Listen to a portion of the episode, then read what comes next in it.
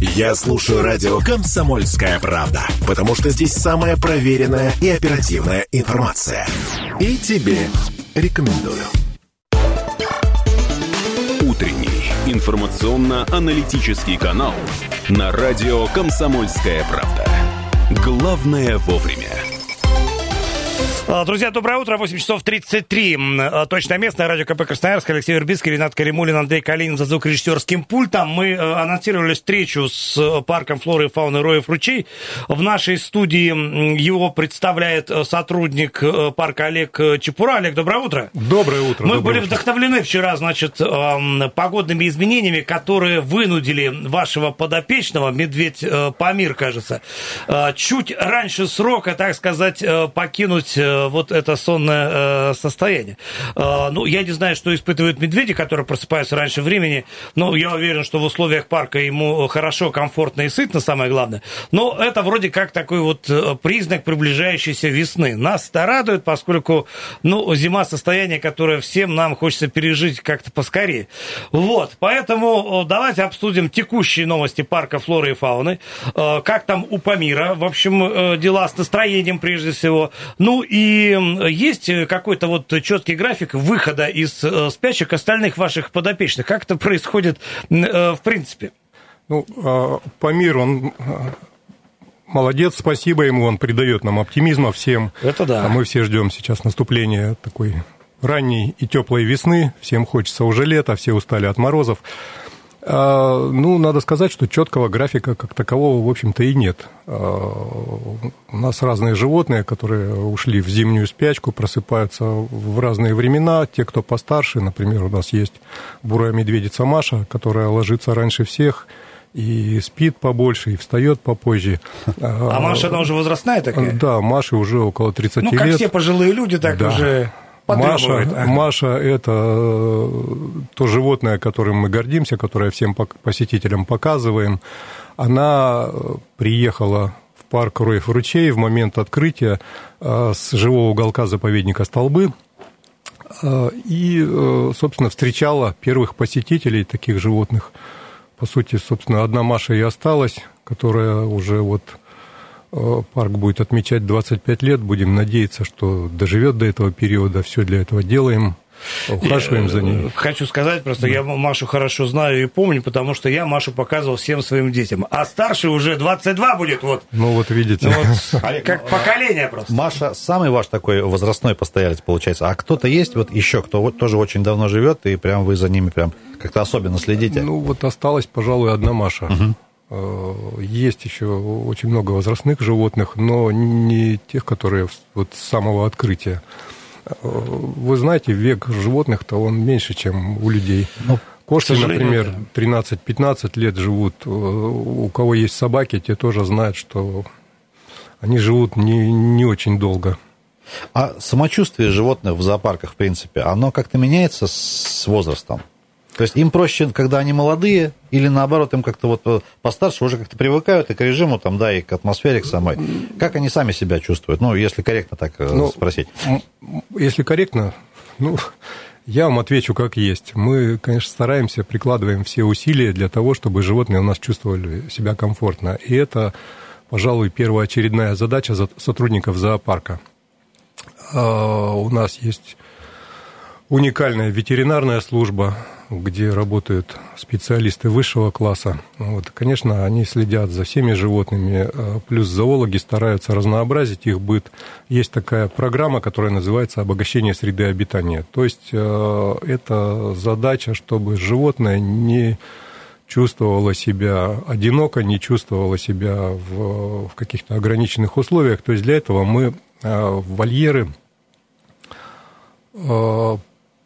стараемся менять э, интерьер вольеров, это и кормовое обогащение, то есть э, стараемся так, чтобы не просто поставил миску с едой, и животное вот поело, и все сытое, а для того, чтобы, как в, дико, в условиях дикой природы, оно могло каким-то образом добывать себе корм. То есть это может быть подвешенный куда-нибудь кверху кусок мяса, это может быть что-то спрятанное, запакованное там в мешковину, спрятанное в коробку. Чтобы они как-то А, поактивничали Да, немножко, да? во-первых, чтобы поактивничали. Во-вторых, э, здесь э, у них э, развивается такая мозговая деятельность. отвлекается немножко. Ну и, собственно, надо отметить, что вот благодаря такой работе, благодаря работе ветеринарных врачей, зоологов, животные в зоопарках живут значительно дольше, чем в условиях дикой природы.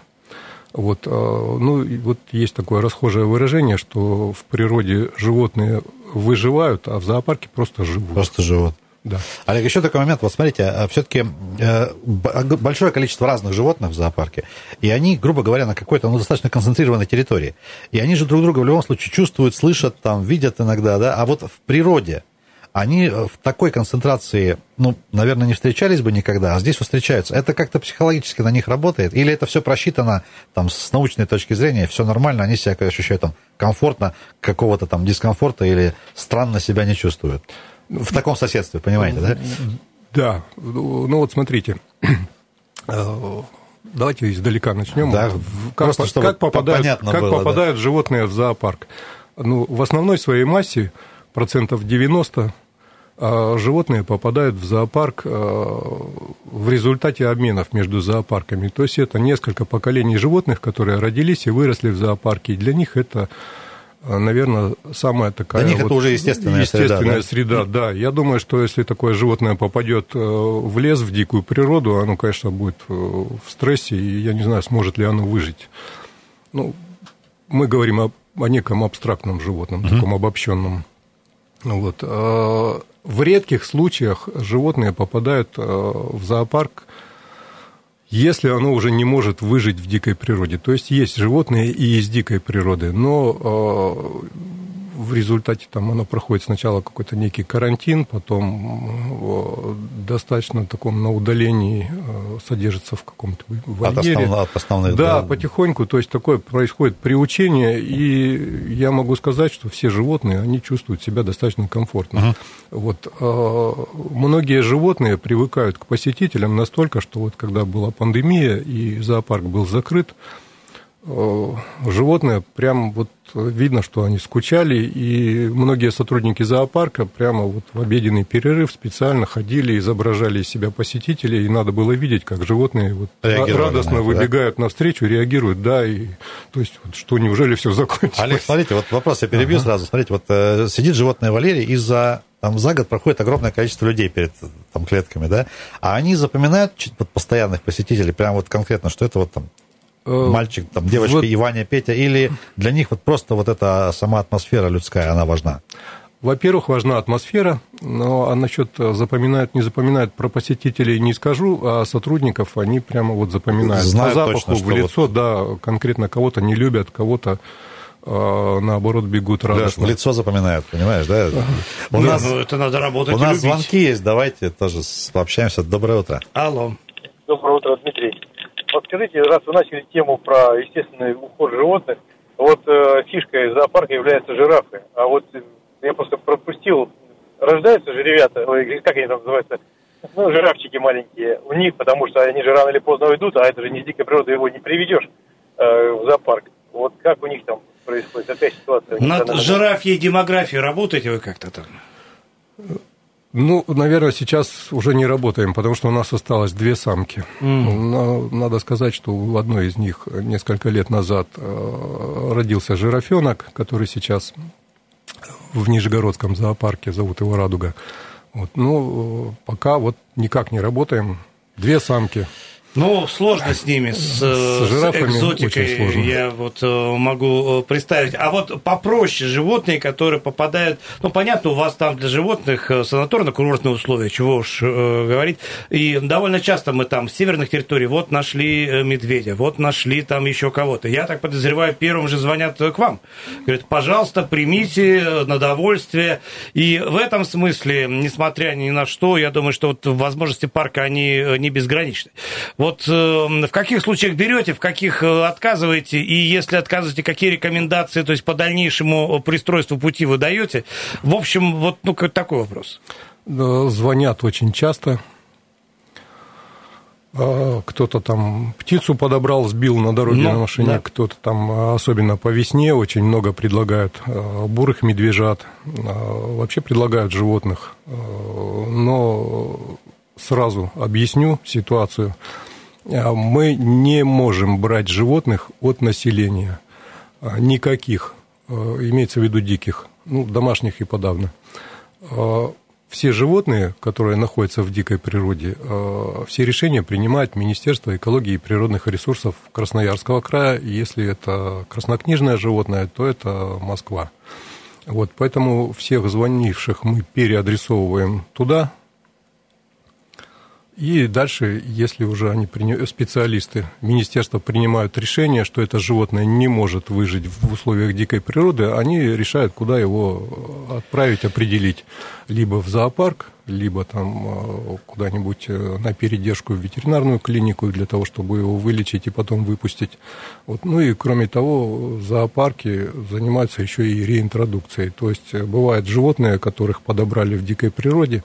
Например, вот у нас был случай, когда мы выпустили несколько косуль увезли э, через Красноярское море, там подальше в залив, где нет волков, и, собственно, выпустили. Э, это животные, которые были как раз спасены. То есть вы их сначала там у себя передержали немножко, да, да как-то в чувство привезли привели? несколько маленьких таких телят, косуль.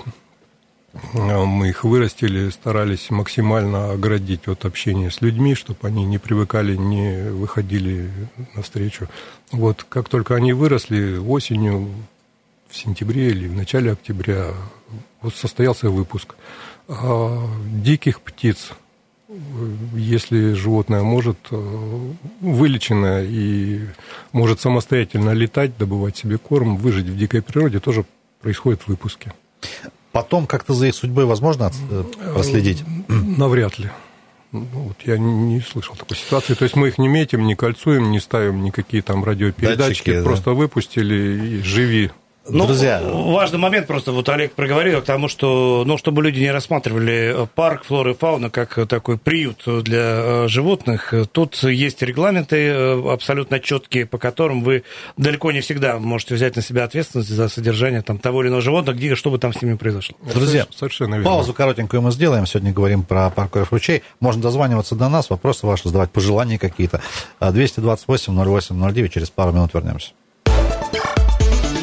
Утренний информационно-аналитический канал на радио «Комсомольская правда». Главное вовремя. Утренний информационно-аналитический канал на радио «Комсомольская правда». Главное вовремя.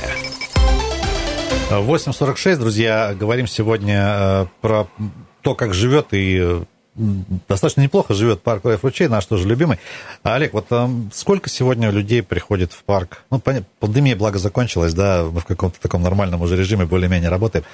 А, лето, осень, весна, сезонность какая, как вы работаете? Что-то с годами меняется, вот в, в интенсивности, в популярности? Ну, лето, наверное, самый топовый период, и, скорее всего. Что, что вот в последние годы наблюдаете? Ну, у нас, да, у нас растет количество посетителей. Растет медленно, но верно растет. Э, мы работаем над этим. Основная задача зоопарка все-таки э, не столько содержать животных и показывать их за деньги, сколько в основном это просветительская и образовательная функция. Вот, воспитывать в людях доброе, вечное. Э, у нас очень много проходит экскурсий по зоопарку. Сейчас уже больше больше 800 тысяч посетителей э, в год посещают, ну, приходят в парк Роев ручей э, с семьями, чтобы отдохнуть, посмотреть, поучаствовать в экскурсиях. Мы очень много мероприятий сейчас проводим. Вот в ближайшее время у нас в, эти, в эту субботу будет проходить такое семейное мероприятие, которое уже стало традиционным, называется «День смешных шапок». Вот можно прийти в какой-нибудь веселой, необычной, интересной шапке, поучаствовать э, в нашей программе развлекательной, в конкурсах, получить приз.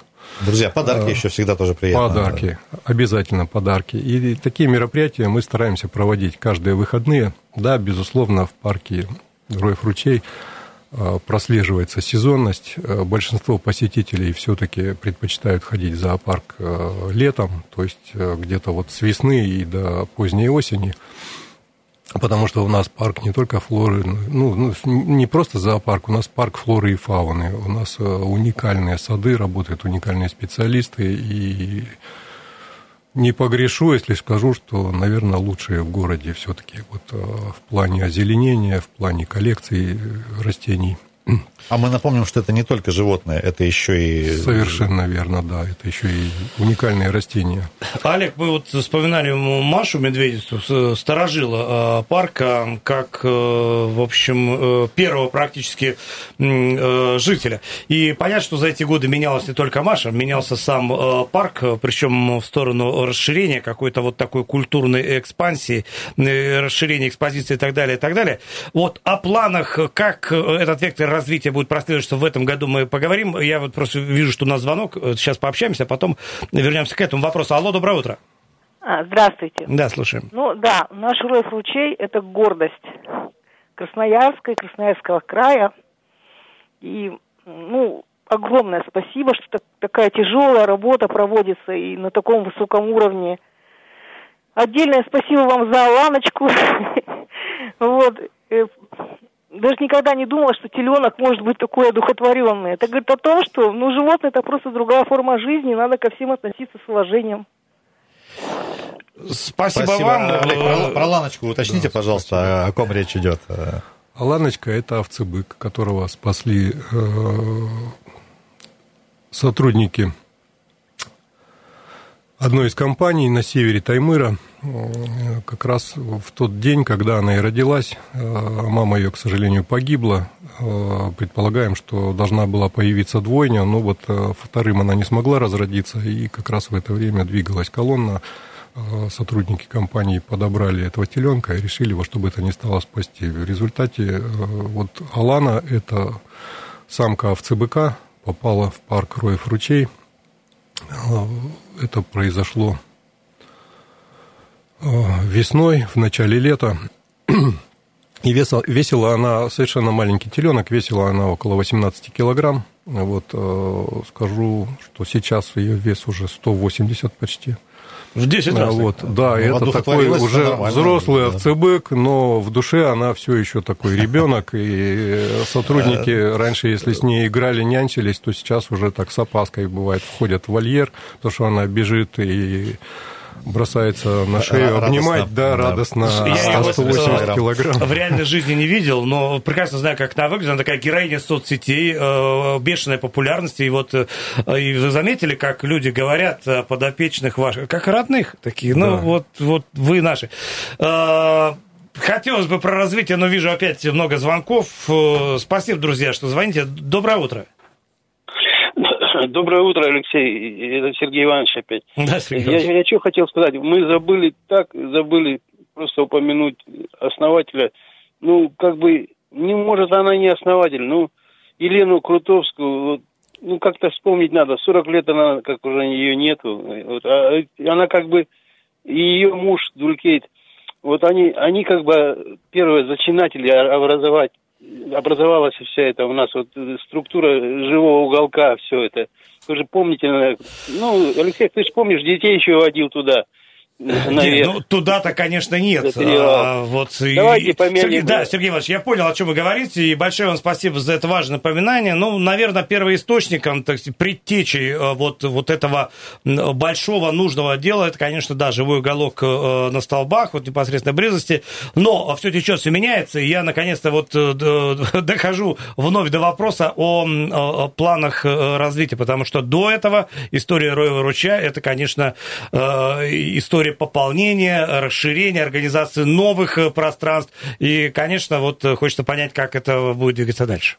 Совершенно верно. А, и мы до сих пор, вот уже скоро будет 25 лет в следующем году зоопарку, мы посетителям на всех экскурсиях стараемся и говорим, что да, мы родом из живого уголка. Если бы не было живого уголка, кто знает, был бы зоопарк в Красноярске, был бы парк флоры и фауны Роев ручей. А, вот в те нелегкие годы, именно благодаря тому, что был живой уголок в Красноярске, а, который был любим всеми жителями города и даже и края, чего греха таить. А, как раз вот в условиях сложности финансирования, когда вот не, не мог уже существовать живой уголок, э, глава города Петр Иванович Пимашков принял решение, что все, мы будем строить в Красноярске зоопарк, и мы будем строить его лучшим в мире. Было, было смело продекларировано, извините, вот, но мы помним это и стараемся следовать его заветам. Вот благодаря как раз живому уголку Красноярский Роев ручей настолько популярен в городе, что многие жители даже знают клички животных. Вы вот сейчас это видели по да. Аланочке, по многим другим. А, и, конечно, стараемся расти, развиваться. А, мы чувствуем ответственность перед жителями города, края, что это один из символов Красноярска. Поэтому э, зоопарк постоянно растет и развивается – на момент открытия в 2000 году территория парка была всего 1,8 гектара. А, спустя какое-то время мы растем, растем, растем, и вот сейчас уже около 53 гектаров территории, из которых где-то 27 освоено, и у нас впереди еще планов громадье, работать и работать. А, город выделил нам еще достаточно много территорий. Вот. И сейчас э, основная задача сделать так, чтобы ну, не, не столько первоочередная задача не столько увеличить коллекцию животных, сколько создать более комфортные условия проживания для них. Угу. То есть расширить, увеличить вольеры. Олег, работать есть кому? Есть, есть. У нас совершенно маленькая текучка, э, есть много желающих работать в парке Роев ручей. Я бы не сказал, что у нас прямо вот нехватка рук. Тем не менее, работы много, каждому хватает. Олег, у нас главная беда, времени всегда в эфире не хватает. 20 Понятно. секунд буквально, небольшое пожелание всем нашим слушателям и вашим посетителям. Ну, желаю вам всем в первую очередь здоровья, а самое главное, душевного здоровья, комфорта, а, ну, собственно, вот Олег, так. большое спасибо, ждите в гости. И большое спасибо, что вот э, работаете над качеством и не гонитесь за количеством. Это важно. Олег Чепура был у нас в гостях, друзья. У нас, кстати, все. Всем пока, всем удачи. Утренний информационно-аналитический канал на радио «Комсомольская правда». Главное вовремя. Я слушаю радио «Комсомольская правда», потому что здесь самая проверенная и оперативная информация. И тебе рекомендую.